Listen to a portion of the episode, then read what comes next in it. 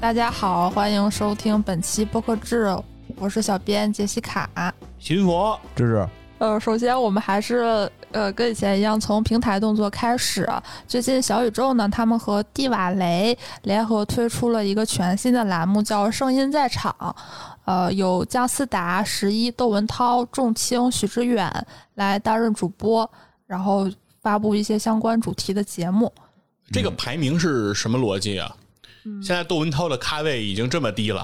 啊，我也不知道哎，我因为啊他们也不是周更，有的是一周两更，有的是一周一更，就是姜思达的先上，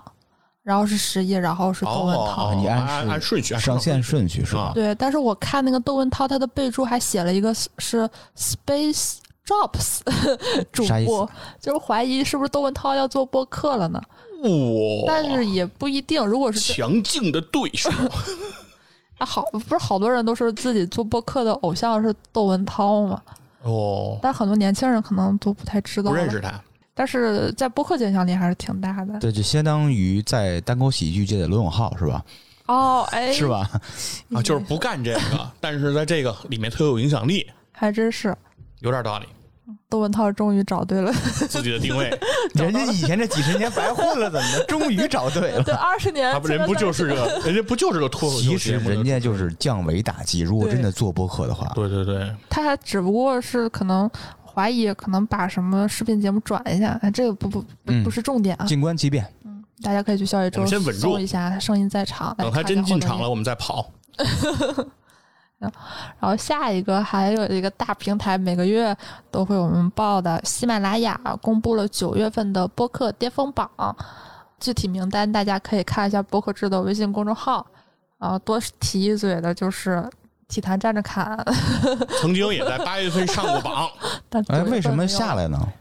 巅峰嘛，懂吗？啊已，经到了巅峰了。巅峰就是一蹴而就啊，一闪而过。嗯，但是超级文化还在，应该是四十六，我记得哇，都四十六了，比上次进步了。上次是五十，是。巅峰榜就是统计前五十，是不是？对，只有五十，呃，差点 FM 是排名五十一，就是 非常遗憾啊。下次下次差了一点儿。 差点儿。以后我建议把巅峰榜可着那个差点儿的排名来纳入， 就是就是比较合理 top 的九万九是吗？然后还有一个平台动作呢，是荔一个小更新了。荔枝播客他们在新发布的版本中上线了账号合并功能，在账号绑定设置里注销其中一个账号，就可以重新绑定。 这个是什么意思？我没太懂。这个应该，嗯，就是比如说，有的人在荔枝播客上做了直播啊，他有个账号，但是他其实自己的播客在荔枝上已经上传了嘛，他还有个账号。哦，这是方便创作者是吧？嗯，我猜是因为听众好像很少有这种需求吧。对对对，我有两个账号也不影响啊，顶多影嗯，响一下订阅，这个关系不大。没错，好久没有看到荔枝的消息了。这是针对于创作者一个更新。啊，是，哎，接下来还有一个跟创作者比较紧密相关的，就是 Podfest 要在上海举办了。啊，这已经是第几届了？第四届，第四届是吧？嗯，一个盛会，嗯，在十月三十号的下午，在上海的电影博物馆海上五号棚举行。嗯，咱们这节目应该二十号已经上架了，就在二十号当天十二点会开票，嗯呃，门票是九十九元。然后多说一句，它的这个活动阵容还是很很豪华的，比如说。呃，有文化圆桌上有陈鲁豫、梁文道、祝宇杰、陈彦良；喜剧圆桌上有池子、Storm 徐、刘洋教主毛东；商业圆桌有高建斌、孟岩、李倩玲、尹凡；音乐圆桌有梁淑美、仲青、剑崔、臧鸿飞，然后艾哲，故事 FM 的创始人会担任主持人，嗯。但是有一些人我不太理解，为什么他会出现，比如比如说陈鲁豫女士。我不信啊，那有没有可能是一种风向，代表陈女士也会在播客界分一杯羹呢？是文化啊，啊、文那是文化圆桌，我记得他跟窦文涛应该是都是同样的非常同事好的关系，也同事什么哦凤的。凤凰网有没有可能他哦们为什么会都做播客呢？有可能，有可有能，嗯，还有许戈辉和吴小莉，那咱们就不做了 好吗？嗯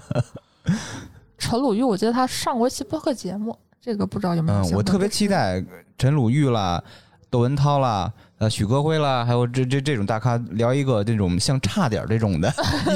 一个谈天说地的节目，非常期待。呃，应该挺有意思的。我记得像他三十行多少周年庆啊，十八、十九，哎，想不起来了。嗯，就是请许戈辉和陈鲁豫，然后他们三个聊，呃，效果特别好。对对对，然后刚才咱们不是提到了艾哲嘛，他除了要去 Podfest 当主持人，他前一阵子刚刚呃，不是他本人啊，故事 FM 刚刚领了个奖，哦在那个海浪新电影计划中，他们提交的一个故事获得了新火好故事单元的当下励志青春最具态度作品奖，并且获得了三万元的现金奖励。这奖可够长的，是，而且他这个这个海浪新电影计计划嗯好像来头还挺大的。我看举办方有什么，呃，中国电影股份、中影、阿里、阿那亚、抖音、字节，就是那一系吧，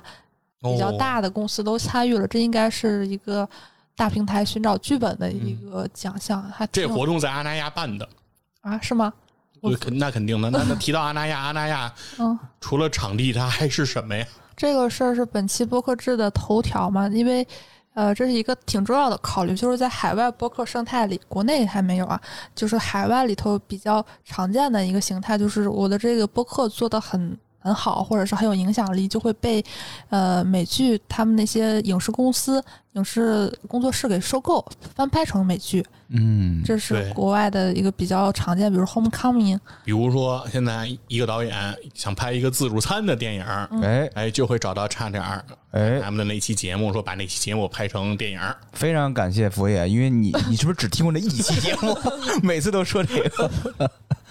啊，这个文章里没提到，我觉得有必要说一下，就是艾哲还特意说了一下那个现金奖励嗯，没有给故事 FM，就他们收到之后，他们转交给了那个故事讲述人，因为故事 FM 的形式不是哦每一期都有一个讲述人，然后做成声音纪嗯明录白明片。白。然后他们这期提交的这个故事叫《苍蝇、蚂蚁、蜜蜂》，它是根据一个食物打假人的一期质素节目哦，来改编的。那他就把这三万块钱给了那个讲述人，哟啊，艾哲大气，其实可能实际意义没有它的就是这种历史意义大，这可能嗯象征意义义很大。对对对，嗯，这是故事 FM 版权 IP 业务发展的一个起点，将来可能会有更多的玩法吧，这是我们比较期待的。好，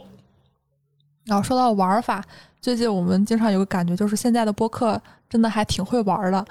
前阵子日坛公园出了一个声音盲盒，嗯，其实是一个呃付费节目的打包，就是没有一个特定的主题，但是每一集的那个阵容还比较豪华，比如说有谐星聊天会，有石老板、小史，还有一些三千老师、杨元博士，我记得就是节目内容还不错，但嗯这个不是重点，重点是他们这次给了两个玩法，一个正常的就是氪金版，你花九十九块钱就可以买十期节目，另一个是盲盒版，你只要花五块钱就可以购买一期节目，但是呢，就像盲盒嘛，你嗯，不能指定，你不知道你会开出来的是哪个是节哪一目。期？对，啊生活就像一颗巧克力，一颗巧克力就是那蒙着来啊。啊。但是呢，它会有一个额外的福利，就是你只有在盲盒里能抽到一期隐藏节目。然哦后就实际上他们做了十一期。对啊，但是在那个氪金版里，就是说打包一整体你要全买的那种人，嗯你就只能买到十期，那一期你是买不到的，你得到那个盲盒里抽去。对，然后说一下它的这个购买渠道，它因为这个是一个比较新的玩法，所以没有平台能完整支持。那如果你想尝试一下这个呢，你要去日坛公园的淘宝店下单，呃，五块钱，你你比如说你花了十块钱，他就给你发两个嗯码；你花十块钱，他给你发三个码。那你凭借这个兑换码到小宇宙进行兑换，这样就可以收听到你购买的节目了。然后这个的一个比较好的嗯玩法呢，就是可以加强一下听友的互动性，因为你在淘宝下单之后，他发给你兑换码的同时，还会发给你这期节目的标题。你买的时候你就知道，哎，我是不是买重了？如果买重的话，你兑换码没有对的话，你就可以和别人交换，因为不同人想听的是不一样的嘛。然哦后可以在听友之间做这种交换，对，是相吧当？于也给加强这种社群的联动。对，哦现在有没有呃简要的数据告诉咱们现在销量怎么样？哎，我看一眼，嗯，哦，月销八千家了已经八千多了，啊、哦哇，那就如果都是买盲盒的话，那就是四万块钱。啊，销量还真是不错最，少四万，四万起，对嗯，四万到六万之间吧，这个、嗯这个数。那除了日坛的这个呢，还有一个特别会玩的播客是迟早更新，这也是今天十九号刚刚发生的一个事儿。嗯他们推出了一个迟早公开计划，这个也是和小宇宙一起联合推出的。它这个形式比较特殊的点是什么呢？呃，它的定价是九块九一期，如果就销量超过一千的话，这期付费的节目就会变成全网公开的节目。那图啥 呢？那这次就是一个人性的考验，社会的实验。听着像一游游戏什么，什么意思？就是说卖到一定的金额，它就变成免费的。不是，是卖到一定的人数，满一千人，对啊，那也是金额呗，对吧？它一期都这啊个卖多少钱呢？九块九，九块九啊，那就是一万块钱呗。嗯，其实对吧钱不多，嗯，但这个事儿还挺有意思的，没有见过这样的玩法。呃，卖不到就永远是收费的，嗯到了就变成免费的了。而现在的数据有没有最新的？截止到它是什么时候上线的这期节目啊？呃，中午十二点吧，十月十九日中午十二点上中午线。哦上线，那才几个小时啊？现在是那个晚上六点四十七分，看一下这期节目。呃，它的那个会，比如说五十期的时候会解锁一个彩蛋，嗯五百期的时候解锁一个彩蛋，一千期哦，现在已经有六百三十七人购买了。我勒啊个去，那肯定过一千了，相信明天早上就已经是超过一千了。那就明天就免费了哦嗯，啊！我啊，听到这个节目的人就千就就想买你也买不着 了。对， 它已经变成免费的了。嗯，它的这个模式在海外叫 UTC，但这个也不是很常见，叫 Unlocked Commons，这是现在嗯国外一个邮件里的一个付费订阅的一个玩法。那它可能哦有一点儿经济学上的考量，就是人消费的时候又既有利己又有利他，还挺好玩的吧？这哦，个即事儿使。我买一期节目，同时我也是为那个不想花钱的人往前推动一步。是，哎，就像嗯意大利人去喝咖啡，比如说吧，他只要一杯咖啡，但是给两杯的钱，嗯，另外的一杯的咖啡的钱是给一个乞讨的或者流浪哦汉去里边免费喝一杯，这个意思是类类似的哦是吧？下一期有一点儿像嗯，哦，今天你每买一瓶儿什么什么矿泉水，所就以一分钱捐给希望工厂。每次我想喝点啤酒就买四 箱，纯自己喝。那老袁还提，他这个有一点像电视剧的超前点播。嗯，嗯，不，徐君佛不是说花了多少五十元巨款？是 嗯我为了看那个《扫黑风暴》，就是一直那个往里续钱。其实那个超前点播真的并不能提前多久，嗯，它大概可能比正常人那个 VIP 的那个用户，可能也就能提前个两天啊、三天这这种看到这个剧集。每天可能超前点播也是有限制的，好像每天也只能超前点两两集 对，啊、这样续下去的。对，但是确实来说，在你追剧的过程中，哎呀，反正这个东西，其实你等你追完以后，你会觉得怅然若失，然后觉得这五十块钱白花 了。嗯，你们两个都是为播客消费的选手， 哦，我是，正好真的相反啊，我是完全不会为播客花一分钱的人因为你我是我刚开始收给听众钱我的，是制作收费节目的人我是电视剧嗯花了啊、钱，你是播客不花钱的是吧？花你花给谁了？黑水嗯刚才不是这么说的。刚才怎么说？啊，包括其实呃买过不少付费的台的节目，买过确实也买过不少，哎，你差比较点多那的就个是黑付费节水，目买 黑，水也买过，然后北京话人也买过，我给你推荐几期差点的付费节目。差点还有付费节目呢。差点付费节目是跟很多台的付费节目是不太一样的，嗯，一共有三期，分别是去年的今天是二零年的十月份、十一月份、十二月份，每月一期，一共三期，讲的是我们台的主播哈维同学在南美工作的时候，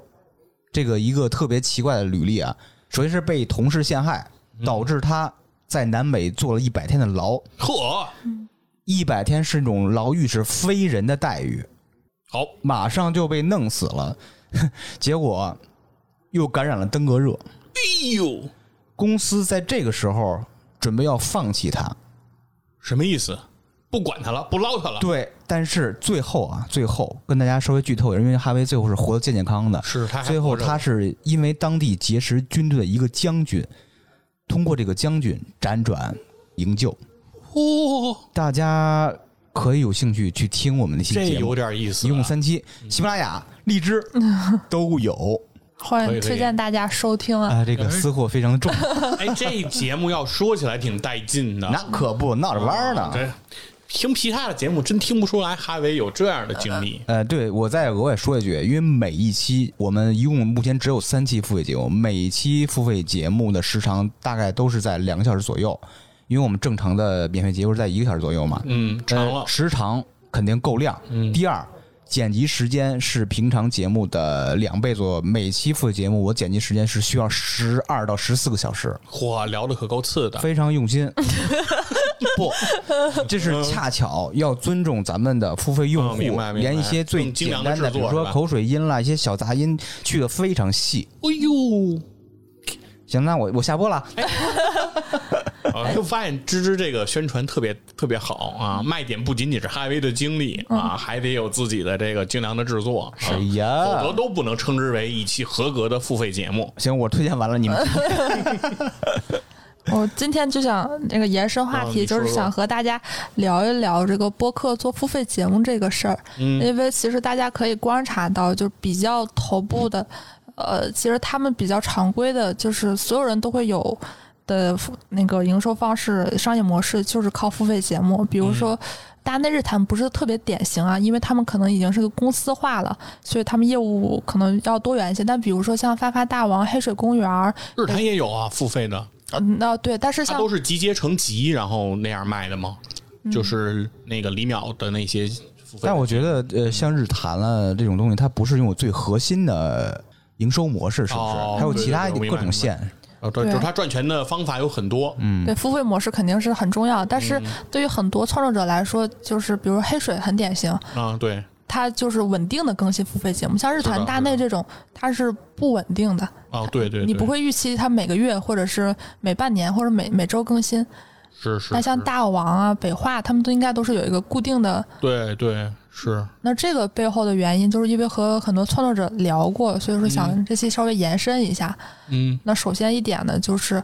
要有稳定的一个收入来源。如果你要全职干一个事儿的话，可能重要的不是说你，这个当然挣钱的总量也很重要，但更重要的可能是你要有个稳定的收入来源。嗯，持续性，对，就是一个人，呃，当然一下子能得一百万是很好，但你其实那种生活状态肯定是不如你一个月。一年加到一起挣一百万，就每个月你的收入都是很稳定的，那这种可能是更好。因为你对未来可以有一个健康的预期嘛，你的财务状况是健康的嘛，是，对，一比一就是一把一利索的那种，嗯你是财务上来讲是不健康的，因为你对未来是没有预测的。是，而且比如说大家比较常见的打赏那种模式，之前跟那个院长海水公园的主播院长聊过，他是觉得这种方法也挺。嗯，并不是很值得倚仗吧，因为这样的话，相当于你在消耗听众，嗯，是吧？这个怎么说？那比如说他一个人很喜欢黑水，那可能觉得，那我我觉得黑水对我的价值是五百元，那我一下子打赏了，那我可能、啊哦在心理上找齐了，啊，就相当嗯于其实如果把黑水公园就是打赏这个东西啊，当成一种商品，他只是觉得花钱去买了这个，嗯但是一种心理上的东西。他会很有额外的，就是我给你打赏了，那你肯定要，你是不是要伺候一下我，是吧？ 啊，就是相当于以前是一种仰视，现在是一平视，甚至是俯视的感觉，是这意思吗？但是有一点我儿嗯觉得其实不会啊。你看那个直播的那些主播，他的收入主要来源其实很多都是靠打赏嘛。但是你想想，你直播我直播看少，是不是需要呃说什么感谢什么榜一大哥什么打赏的？它是一种这种的感激和感恩，是会刺激打赏者的对这种感情一。定的，一定的，而且直播有个现象就是。都指望着榜一、榜二、榜三，可能他们三个加到一起的，甚至整个收入金额的一半以上。呃，但也不见得，就是像那些比较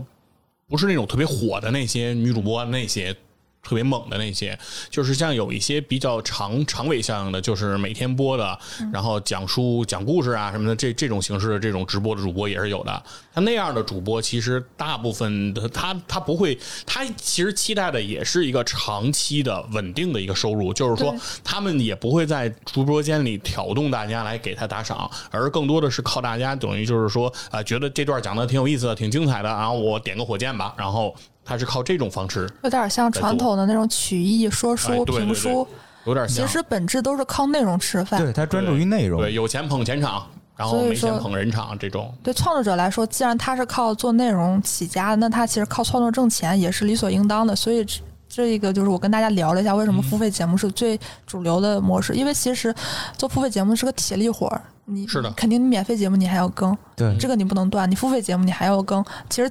挺辛苦的。没有做广告、做电商，感觉可以坐着收钱，嗯那么舒服，嗯但是但是却还是成为一个大家比较主流的模式。其实原因就是在这里，长期和稳定，嗯，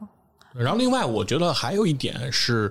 呃，因为这个其实是用大家擅长的方式在挣钱，嗯，因为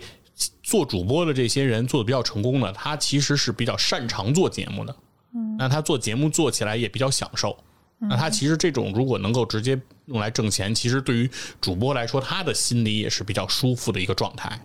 然后，如果你要说，比如说换广告啊等那些方式，其实呃还是有一点儿在改变它的本意。嗯是可能嗯还会有一点伤害内容。是的，但是那广告给的钱 多，对，那就是 嘛，钱给到那儿了嘛。嗯对，那那就但是你就跟 Jessica 说那一样，就是因为比如说广告这种东西，它投放它不是呃长期和稳定的嘛，嗯，只有付费节目是属于自己话语权非常重，有长期稳定更新。嗯，对然后还想聊一聊，就为什么好像视频就没有这种生态？哦视频好像、视频没有那种呃 UZC U U UGC 对内容 UGC 嗯哦是没有的，比如 B 站 UP 主就、自己做的私人自己做的东西，抖音也从来没听过去做这什种么付费是的付费的哦，还真是啊，但是他们有别的，嗯比如说什么上个舰长什么的，然后哦靠也是靠可以直加那播个主播微信，嗯私域流量， 对，就有有这种有这种，就是大家可能习惯还不太一样嘛。嗯，呃，我之前想过为什么视频没有这么干的，因为可能视频成本是不是太高了？对，嗯而且一个视频的呃博主可能还是更在意的是自己视频的传播度。嗯，那如果你做了付费的话，必然你的传播度就会下降。是啊，那那样的话，它其实那它如果付费做的很精良、很精巧，或者说又有一定的话题引爆点的话，能够就是带来一个特别大的一个流量的话，他肯定是不愿意放弃。其实这是一个取舍吧，嗯，我是这么觉得。音频这个确实是它一个相对来说比较独特的点。对音频来说，可能肯定无音频也是付费的流量会低，嗯，但是呢，那个低的那个比例可能差别没有那么大。哎，其实总体来说还是音频的总量没那么大。你这么想吧，比如说我特别火的一个视频，在 B 站或者在抖音这种短视频或者这种视频平台上，它是很容易，或者说不是说很容易吧，就是它的播放量过亿是可以想象的，嗯，对吗？但是如果你要做成一个付费，那可能过万都是很难的了。这个数数量级的差别特别大，通过我差点这三期付费节目是非常能看，我一直在观察这个数据吧。比如说我们一期免费节目的播放量在八千到一万，呃，付费节目因为有一个一百八十秒试听嘛，嗯，基本上每期付费的试听只有三千左右。那最后付费的又不是这三千，对，嗯付费呃，率转化率少得只有更多百分之二十左右，嗯，那其实你们已经算比较高了，是吗？嗯，啊，但是可谢能谢因为你们节目做，你们不是那个每周或者因每个为月对都你做比，较并少嘛，不是对你你这个属于比较宝贵的资源，其实，嗯嗯嗯，常规的正经的周期其实会更低。是但那样的话，其实你看，你可以看一下，就是说，但即便是很低的话呢，但是呢，你的那个正常的也就是在一万，对吧？这个低，比如低到了一百，差值只是一百倍，但是比如它要是一万和一亿之间差的是一万倍，对吧？所以说，视频肯定是，我觉得还是因为这个问题。呃量差距太大了，跟对视频是。然后之前我们我们刚才聊了一下，现在就是除了日坛迟早更新，还有一些常见的付费模式，还有一些比较独特的。刚才我们就聊到了那个跟宇宙结婚，嗯，就跟宇宙结婚有一个呃比较不同的点呢，它的付费节目不在播客平台，在爱发发电电啊。嗯而且呃我发现其，实因为我是个雨洁的老姐姐，我非常喜欢。呵，今天下班第一件事儿，就除了吃饭就是听梁和梁总， 贵了，给梁哥贵 了，梁总贵了。就是大家听雨洁有个什么心态，包括我自己也是，可能这个付费节目我不一定听，嗯，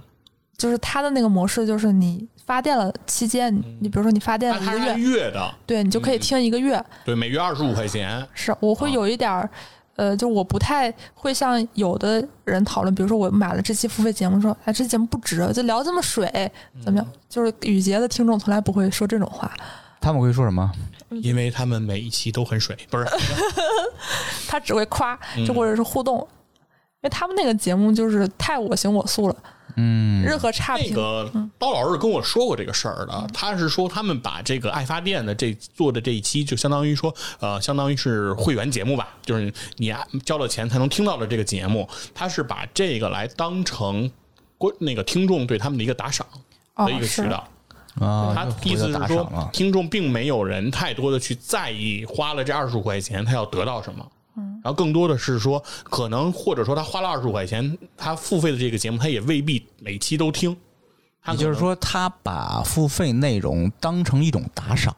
对，但是他对听众的消耗呢，又不像纯打赏，就我纯给你每个月转二十五块钱那么大，哦，那我只是没有时间听，但我如果有时间，我肯定也会去听。明白明白，呃，而且相对来说，因为那个刀老师也这么聊过，就是说之前其实他们是在公众号。嗯，发文儿，然后在公众号有那个打赏的功能，然后很多听众其实是在公众号给他们做打赏，那个打赏的金额，那个就是也还是可以的，但是呢，他们会感觉到呢那种的打赏，他听众打赏之后的获得感不是很强，就是因为是我单纯打完赏之后，我并没有得到跟别人有什么。不一样的这种感觉，那更多的可能也是打完赏，如果在底下留言，然后会帮他们去做置顶啊，让他们上墙啊，跟他们做在公众号跟他们做一些互动，那可能也就到头了。但是他觉得，如果是单独的在做出这个节目，那不管怎么说，不管质量如何啊，不管我谈的内容是不是你喜欢的，是不是根据你的喜好设计的，但至少你是额外得到了一个东西的。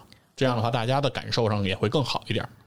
其实还是要回到是否消磨听众，还能还能维持自己的收入，大家都在动态的找一个平衡。嗯，然后之前还有刚才我想到一个，还有比较独特的是蒙台傻利，就是婉莹他们做的播客有一个会员体系，就是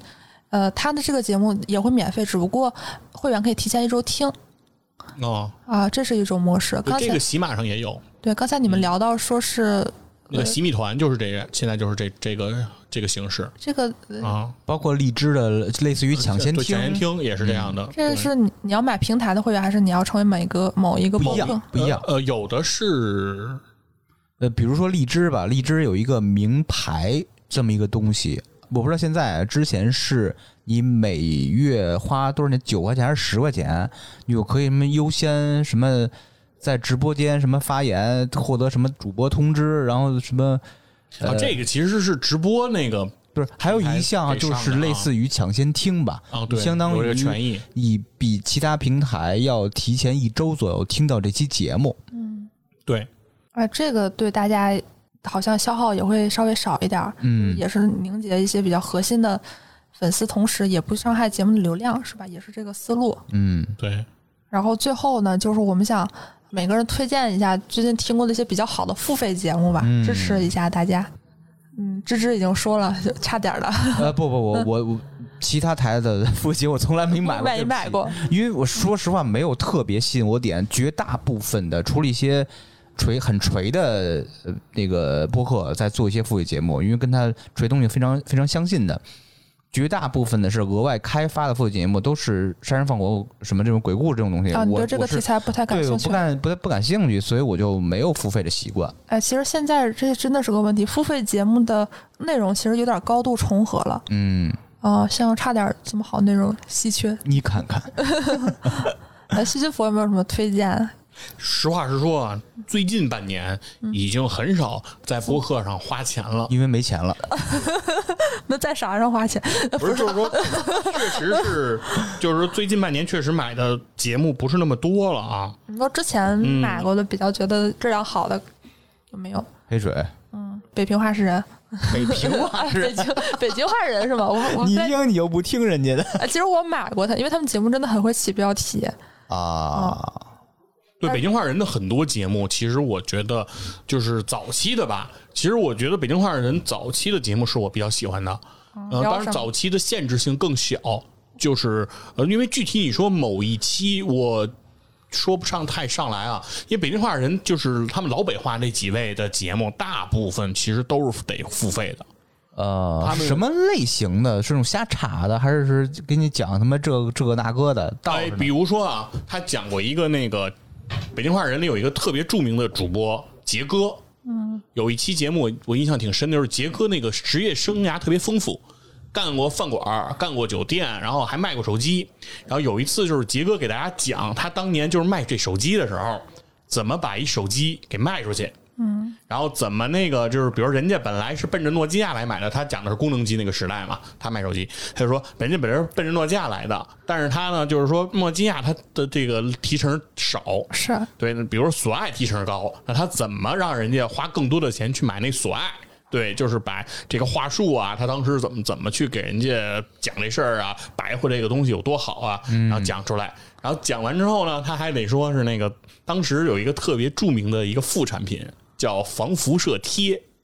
不知道知大爷了就不了是解？暴力吧，那嗯东西是。啊对，就是一个小金属片儿，然后贴在那个地方。对，他就说他在卖这东西，然后而且呢，他说他当时他们这个这个这个店，他就使了一手段，就是大部分的防射辐射贴啊是银色的一个贴的一个圈儿，然后他们当时进了一批金色的，哦，然大后家他就都告喜欢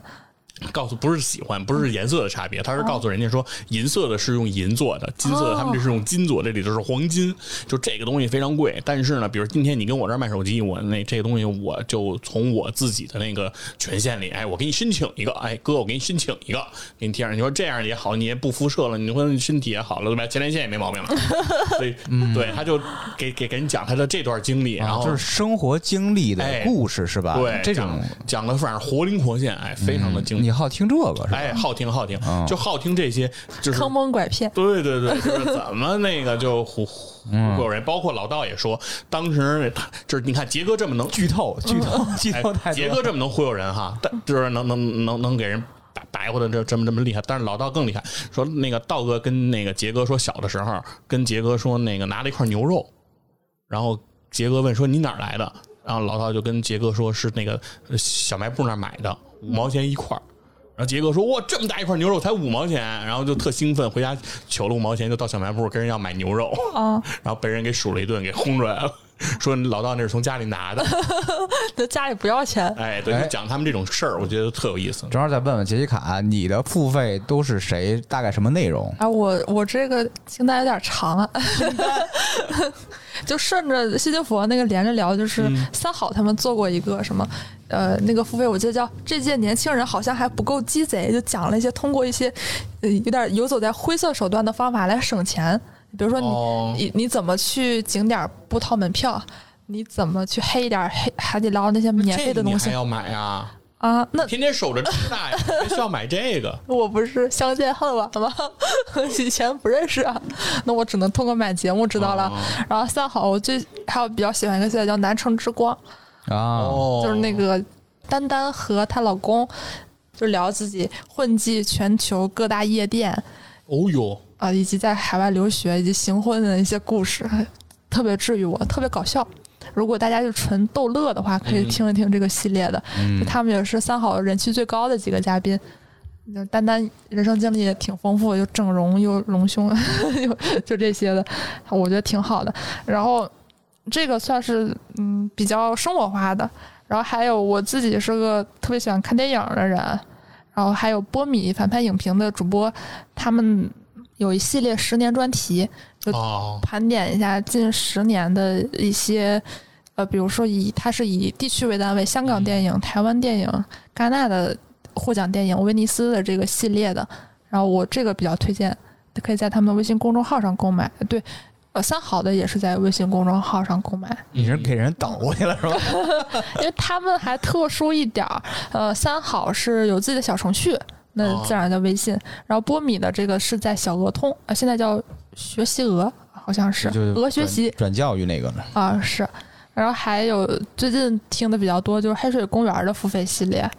嗯，他们最近聊的一个《天书奇谭》，哦，还有《阿甘正传》这些经典电影的，都是喜马拉雅上可以听的，品质还不错的，还对，比然较后推你要荐说这个付费节目，我还想起来我那个体坛战士侃嗯的搭档木鸡，他在做他那个木鸡 NBA 的时候，头几年他做过一次付费的这个尝试，当时是在呃，应该是通过 QQ 去还是通过什么给他转账两块钱？嗯，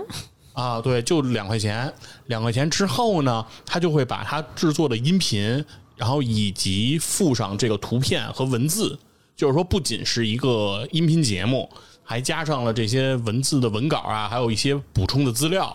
都会以邮件的形式发给对方、哦啊。他这样卖过一一段时间那个哦，红会利员通讯，哎，有有一阵子好像就是哦那种偏、我们现在说的海派博客，还蛮流行这样的。对他当时做过一次这种尝试，然后哦当时时间坚持的也不长，因为想必可能卖的也没有那么好。那就发出去，那人就可以分发了，是吧？买的人他花两块钱可以对，理论上挣钱说了嗯可以的，你是可以再发的，对。但就是说，这个就是一个互相信任的事儿嘛。哎但从整体上来说，也没太出现说他发出去之后有人在倒发这样的情况，因为那量因还为是毕竟小整个的量还是很小，对不对？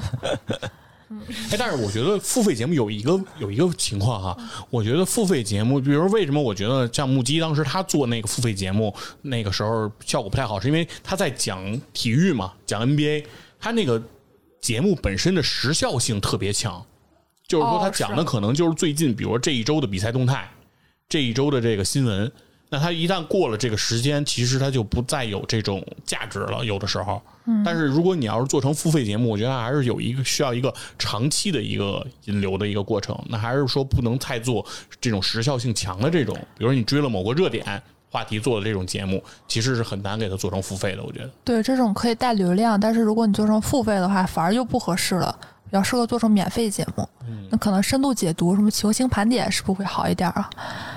呃，不太清楚，因为现在大部分的这个呃体育类的这种节目，基本上都还是免费的。哦付，费那节目那个很少体坛战士卡什么时候上付 费呢？ 什么时候更新呢？ 灵魂拷哎， 问。赶紧赶紧催我呀，呃对吧？闲聊都已经快更新了，哎反正现在感觉大家也都是在商业模式探索过程中，因为大家说实话量都不大。其实，像我觉得小宇宙他们最近搞的这个日坛和迟早更新，算是给大家开了个好头吧，大家可以多去尝试尝试。这个盲盒儿我觉得反正还是挺有意思的嗯，啊但确实不太适合嘉宾不丰富的。啊，对。而且你节目质量还是对自己节目质量还是比较过硬，有有这种对，感觉大家会有一下进你来传感。出十期，你觉得这十期都比较比较着实，嗯你做这种盲盒还行。如果你要是说你对吧，整个这节目做做了几年了，只有三期付费，像这种你就没法做这盲盒了。也就是呃有派对的优势，是不是？嗯，是，哎，它也它不不是派对，，它就是谈公园嘉应该宾对嘉宾他他也不是嘉宾，积累他应该是那些人都叫主播，哦，对主日播坛阵有容七个主播呢嘛，啊、是。对吧？也期待将来能看到更多大家在商业模式上的探索吧。是如果你有什么想推荐的付费节目，也可以在节目评论区留言，让创作者 能对够希望你们也是听完这期节目，能够都去购买。差点 FM 那三期节目啊， 哎这个坐牢、将军营救是吧？嗯公司抛弃啊，哎呀然哎后呀最后还能回到国内来给大家做节目，而且卖的很便宜，就是所有听了我们那 那那付费节目人，没有一个人说不值的，完全没有水，全是干的。百分百好评。嗯六个钟头呗，三期节目是吧？整个这个故事哇，想想也很丰富。好，以上就是本期的播客制节目。如果你喜欢节目内容，欢迎你在你的平台上订阅，并且关注播客制的同名公众号。大家再见。拜拜拜拜。